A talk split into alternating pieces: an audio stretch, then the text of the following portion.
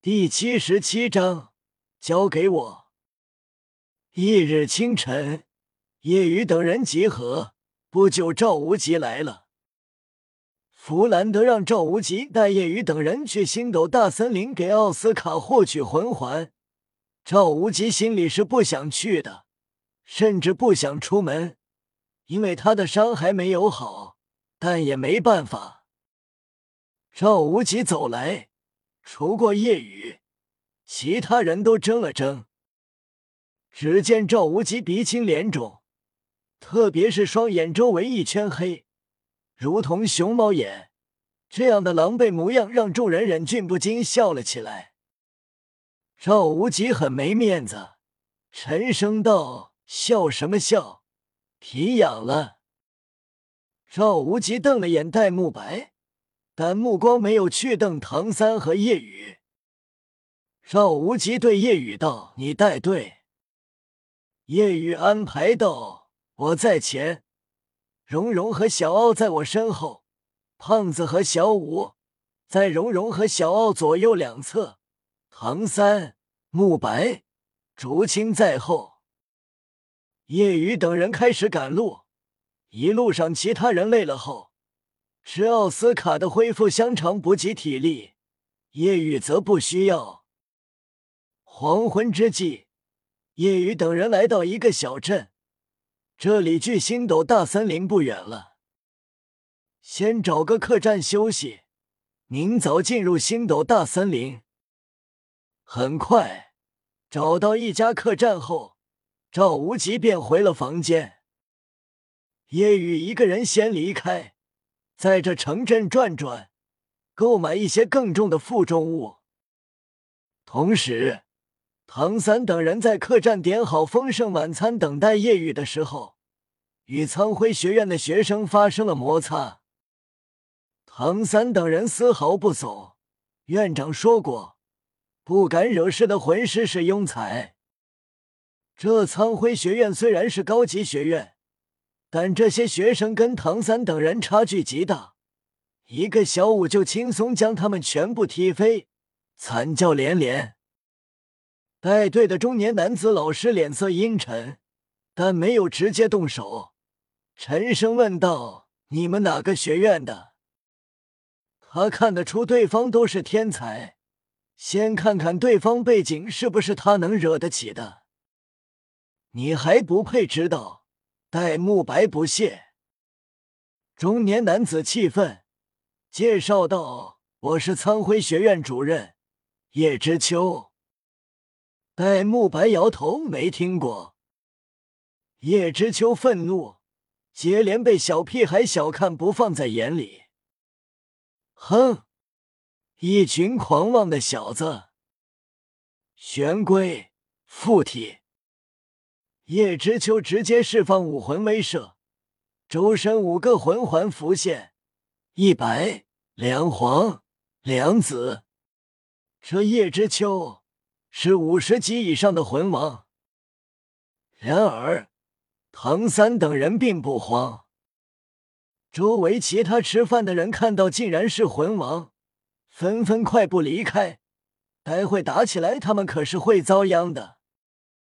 店老板瑟瑟发抖，为难道：“各位魂师大爷，打架的话能否出去打呢？我这是小本生意。”叶知秋沉声道：“你们道歉。”“哼，道歉？我们又没做错。”叶知秋脸色阴沉。原本想吓唬他们，但竟然没效果。哼，有本事就出来！叶知秋出了客栈，唐三七人齐齐起身，走到客栈外。叶知秋心中冷哼：还真是狂妄！我可是五十三级魂环，这些小子即便是天才。那个年龄大一些的，最多是三十多级的魂尊，其余看起来十一二岁，最多二十五级以上。叶知秋完全不把唐三等人放在眼里，觉得要收拾眼前七个小鬼，不费吹灰之力。叶知秋冷声道：“你们确定要跟我打？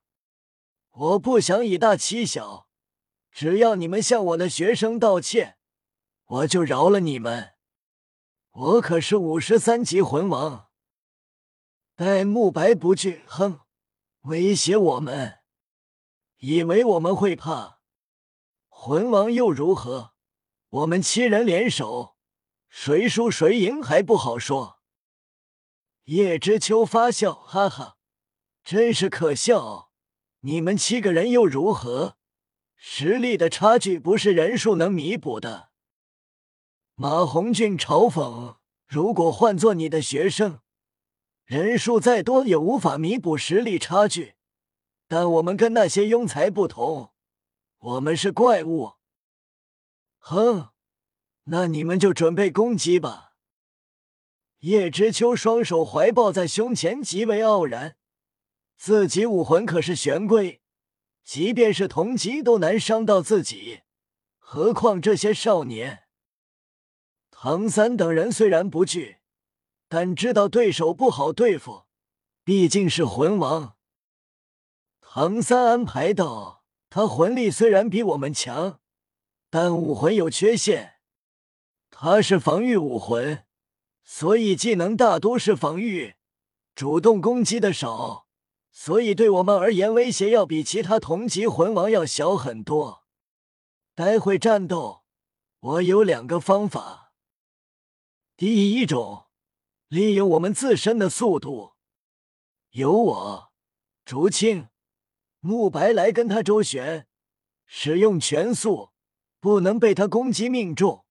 我们寻找他的弱点进行攻击，如果无法找到弱点，攻击无效，就用第二种方法。我们三个牵制，玄龟属性是水，正好被胖子武魂克制，由胖子远程攻击。奥斯卡香肠补给，小五接应我们。我们的目的就是耗死他。小五，你轮流与我们三个替换，这样大家都可以去小奥那里吃香肠补给。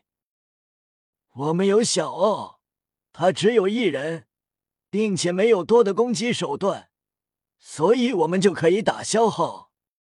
至于蓉蓉，在胖子身后给我们加持属性。六人对唐三极为佩服，这方法确实很好。叶知秋看着前方唐三等人围在一起，低声讨论着。他丝毫不担心，不放在眼里。无论他们商量怎样的战斗方法，都不可能是自己的对手。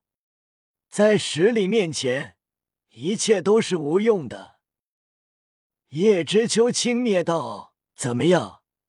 讨论的怎么样了？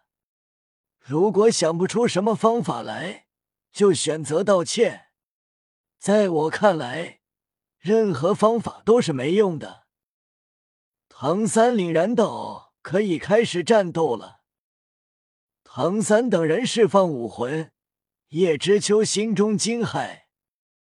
如他所想，除过戴沐白，其他都是大魂师。但让他惊讶的是，唐三等人的魂环。魂尊三个魂环，黄黄子；其他人魂环黄黄。